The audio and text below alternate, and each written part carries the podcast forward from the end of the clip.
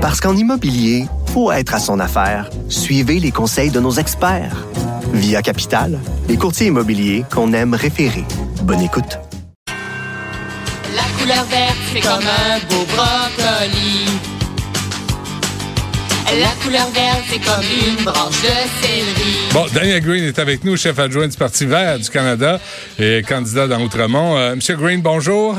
Bonjour. On vous propose une chanson de campagne vu que vous, vous n'avez pas. Ben euh, là, actuellement, croyez ou non, on travaille sur une chanson de campagne parce qu'on sait qu'en politique, sans chanson de campagne, on ne compte pas. Alors donc, euh, oui, euh, on a quelqu'un de, de l'Outaouais qui nous a composé une chanson. Alors, on est en train de voir un peu si euh, si euh, si c'est acceptable pour nos troupes. Mais euh, attendez, vous avez Ok. peut-être. Je, je ne dis pas que ça va frapper le palmarès, mais en tout cas, on travaille sur chanson. Ça n'existe plus le palmarès, Daniel. C'est Ouais. c'est- c'est un ancien, temps, ça. Euh, dis donc, euh, au Parti vert, là, comment vous... J'ai vu qu'Elisabeth May a traité Justin Trudeau de, de raciste. de- vous avez été dur avec euh, Justin Trudeau et ce- cette histoire de brown face. Où en êtes-vous dans cette, euh, dans cette réaction, Daniel Green? Ben évidemment, nous, ce qu'on voulait, c'est que Justin Trudeau s'explique et s'excuse. Et c'est ça ce qu'il a fait. Euh, il s'est excusé. Euh, je pense que, encore une fois, le débat se fait. Il, il est quand même le premier ministre du Canada. Alors donc, euh, euh, on le pardonne moins pour ses erreurs de jeunesse. Euh, la question, évidemment, que moi, je me suis posée, si à 30 ans, est-ce que j'aurais fait un blackface? La réponse est non. Ouais. Euh, Manque de jugement? C'est peut-être la question qu'il faut se poser. Est-ce qu'à 30 ans, on aurait fait blackface? Écoutez, moi, je me souviens des films des années 40. Ouais. Euh, euh, il y avait Bing, Bing Crosby dans Blackface Hmm. et c'était gênant. Je sentais un malaise. Alors, c'est sûr que j'y aurais pensé deux fois avant de faire une pièce de théâtre en. Euh, Il y a aussi cette habitude de Dan Green, de votre patronne Elisabeth May, de, de- elle commence à faire, elle, elle commence à avoir la grosse tête. Là. Elle- C'est une donneuse de leçons au Québec. Là. Elle nous a, euh, elle nous a aussi traité pas mal de racistes avec la loi 21. Elle va Non. combattre. Ben, je comprends. Et là, elle Mais traite. non, elle nous elle a pas traité. Non, pas du tout. Bon, ben, corrigez, corrigez le tir d'abord. Non, non, non, non, non. Écoutez, euh, euh, vous connaissez euh, la chef, Elisabeth May est une est une femme qui a euh, vraiment des, des valeurs arrêtées. Euh, elle a, elle est très humaniste. Elle a voyagé à travers le monde. Euh, c'est probablement la politicienne qui a le plus d'expérience politique actuellement au Parlement. C'est la doyenne du Parlement du Canada. Alors donc, euh, je pense que, que des fois, euh, il faut rappeler à l'ordre des politiciens qui s'égarent et des politiciens qui oublient qu'on est l'image euh, du pays et l'image d'une certaine justice sociale, d'une certaine euh, Non, mais attendez, là, c'est pas, pas Elisabeth May qui va rappeler à l'ordre le premier ministre du Québec qui a été dûment élu et qui a passé une loi par l'Assemblée nationale. Euh, qui est-elle, elle, pour nous euh, rappeler à l'ordre, là? Qu'elle commence donc par gérer son propre parti avec son Pierre Nantel, avec ses, ses, euh, ses candidats, là, qui, euh, qui ont des propos anti-avortement, qu'elle qu'elle gère gère son poulailler avant. Non, non, écoutez, euh, les, les, de un, euh, M.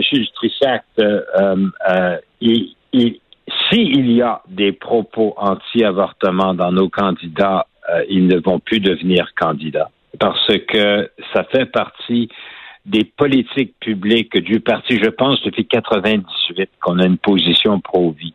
Alors, quand on fait le vetting, comme on dit ça en français, de nos, de nos candidats, on leur demande dans un questionnaire fort insultant et qu'on rentre vraiment dans les détails de leur passé, Hmm. on leur demande, bon, est-ce que vous êtes d'accord avec X, Y, Z? Écoutez, moi, j'ai dû, et je vous le dis tout de suite, demander à certains candidats qui ont fait des propos islamophobes de quitter. J'ai dû demander à certains candidats qui avaient des propos euh, anti-diversité euh, du genre et diversité du sexe de quitter. C'est la seule job qui revient souvent à un leader politique de demander à des candidats qui ne, qui ne rencontrent pas les normes et les politiques publiques du parti de quitter la formation. Je l'ai fait. ce n'est pas amusant de dire à quelqu'un tu n'es pas on ne peut pas t'accepter à cause de tes croyances et tes propos qui ne cadrent pas euh, dans les politiques publiques euh, du parti. Alors donc, simplement éclaircir ça. Euh, et puis, pas du tout. Vous savez, M. Dutrissac, euh, euh, il va toujours avoir des débats politiques Hmm. et le débat et le débat sur la laïcité va se poursuivre, vous le savez très bien. Ben, en tout cas, au Québec, il est arrêté parce qu'il y a une loi qui a été votée, puis ça s'arrête là. Puis c'est pas au fédéral de se mêler à ça, hein, M. Green. C'est pas au fédéral de se Euh. mêler à ça. Vous allez vous mêler de vos oignons. Vous allez gérer vos affaires, puis quand c'est de juridiction provinciale, vous allez pas intervenir. C'est, je suis désolé. Alors ceci, alors ceci dit, M. Dutrissac, je respecte votre opinion. Ah, vous êtes gentil.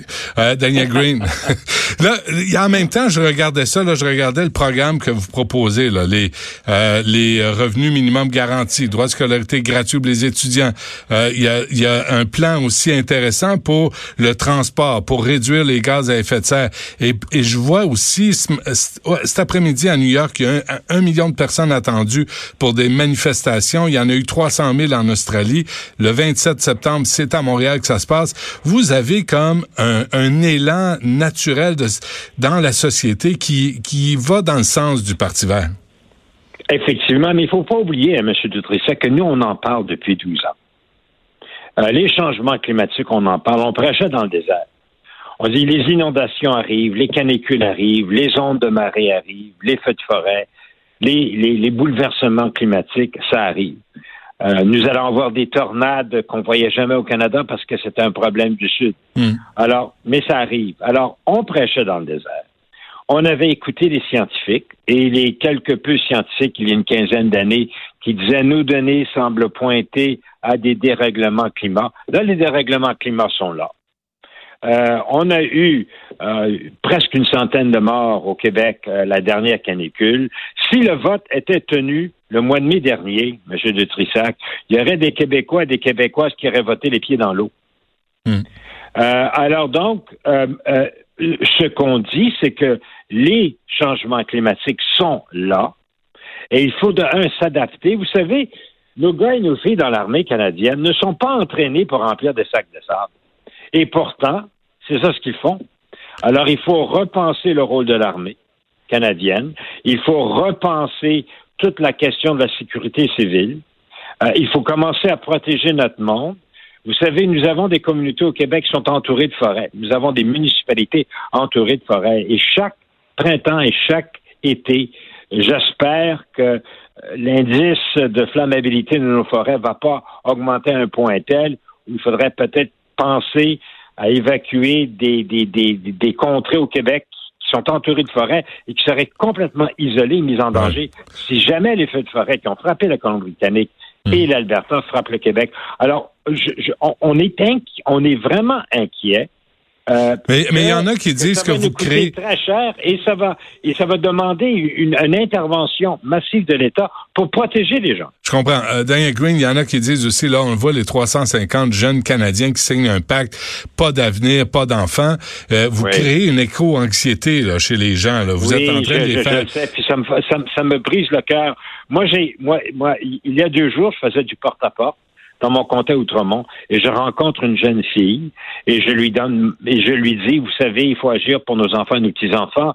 Et elle me dit, non, mais moi, je veux pas avoir d'enfant. Ouais. Je veux pas avoir d'enfant parce que je ne peux pas amener un enfant. Et ça, ça me brise le cœur.